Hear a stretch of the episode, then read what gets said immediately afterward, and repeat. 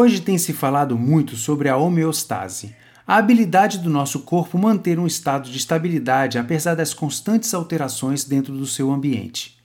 Como conseguimos voltar à normalidade das funções depois de um tempo sujeitos ao estresse? Essa capacidade é chamada de homeostase. Seria como se vivêssemos numa corda bamba em busca do equilíbrio. Sim, seria mais ou menos isso como a vida é.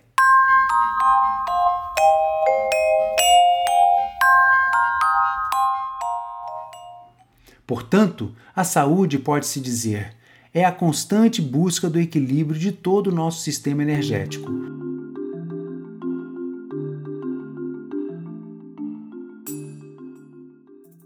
Nossos órgãos, tecidos, ossos, músculos, células e moléculas geram um campo energético e vibracional. Saúde, numa visão sistêmica, seria levar em conta todos esses processos interligados e interdependentes que se interagem entre si. Portanto, uma visão da saúde só estaria completa se incluísse não só o lado físico, mas também o lado metafísico. E é isso que todos nós da saúde holística desejamos. Que assim seja.